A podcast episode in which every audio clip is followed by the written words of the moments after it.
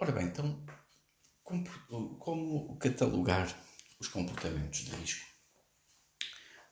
Uh, o comportamento de risco pode ser uh, avaliado da seguinte forma, no meu entender, atenção, tudo isto é, no meu entender, com base na minha experiência profissional e, e pessoal, uh, todo, todo este conjunto uh, de circunstâncias faz parte, então, uh, da verdadeira intenção que eu pretendo com, este, com este podcast, que é ser um pouco mentoria e coaching. Coaching porque dá para treinar um pouco as mentes das pessoas e com base na minha, na minha experiência e daí também ter algum conhecimento de causa. Atenção, toda e qualquer, todo, tudo, toda, toda e qualquer informação que eu por aqui eh, vá dando, estão à vontade, podem comentar, podem enviar e-mail, eh, podem fazer 30 por uma linha, estejam à vontade.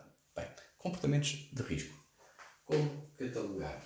Então, os, os que podiam ser avaliados e os não avaliados não avaliados são os mais fáceis de entender. Epá, a pessoa vai ao telefone a conduzir, sabe perfeitamente que é um comportamento que, para além de arriscado, é ilegal, foi apanhado em flagrante, não há desculpa, é direto, não há uma análise. Quer dizer, no meu entender, até poderia haver, que é aquela questão do uso continuado para o uso não continuado. Ou seja, se a lei prevê o uso continuado, uh, supostamente tem que haver um, um, um, um, conceito de não continuado. Mas pronto, isso são outras andanças que já discuti várias vezes, entre aspas, com algumas autoridades e que ninguém chega a conclusão absolutamente nenhuma. Ou seja, a gente atender o telefone por um segundo, dizer que já volta a devolver a chamada e desligar logo. No momento, não, foi o uso continuado. Mas como é que se prova uma coisa dessas se nessa mesma altura foi a pessoa apanhada com o telefone na mão? Pronto. Mas pronto, mas há alternativas porque há auriculares, há sistemas de mãos livres. Pronto. Isto é um exemplo.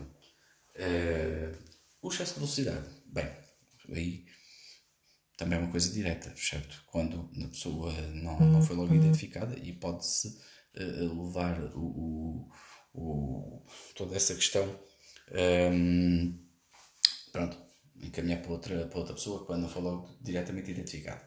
Agora, riscos, riscos de avaliação. Ora bem, os riscos de avaliação são todos aqueles que possam suscitar algumas dúvidas na forma como aconteceram. Por exemplo, uh, ou quando aconteceram. Por exemplo, a pessoa já cometeu a infração, mas porquê é que cometeu? Por exemplo, estacionei em cima de um passeio eh, eh, ou em cima de uma passadeira, que é a parte pior de todas, porque já é uma condução grave. Eh, epá, mas vamos lá ver. Será que havia lugares para estacionar? Será que impediu mesmo, mesmo, mesmo? Ou aquilo foi simplesmente porque o carro da polícia passou e tumba? Optou logo por autuar. É legítimo. Atenção. Mas houve aqui prevenção, houve aqui uma análise, não houve. Então é isso. Agora, riscos que podem ser avaliados é o após. O condutor sabe que está regido por uma determinada, um determinado conjunto de normas e regras. No entanto, essas normas e regras são demasiado uh, duras e emparedadas. Ou seja, e é aqui que uh, deveria sofrer uma análise. Se o condutor, uh, dependendo da carta de condução, uh, será que por causa dessa circunstância podem cortar as pernas ou, ou, ou, será justo, não, é? não o poder é, será justo cortar as pernas, ou seja, cortar completamente a vida daquela pessoa, se ela depender da carta de condução para trabalhar, não seria mais justo penalizá-lo de uma forma diferente que não logo ficar automaticamente privada da sua vida profissional, do seu ganha-pão por causa daqueles comportamentos? Não seria melhor haver uma solução diferente? Mas qual solução? É isso que vamos ver no próximo episódio.